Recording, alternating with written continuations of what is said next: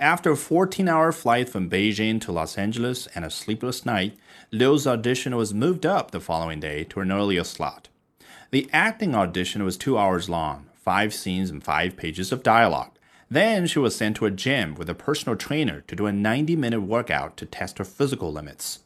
According to Carol, she never complained, never asked for a break, and nailed the part.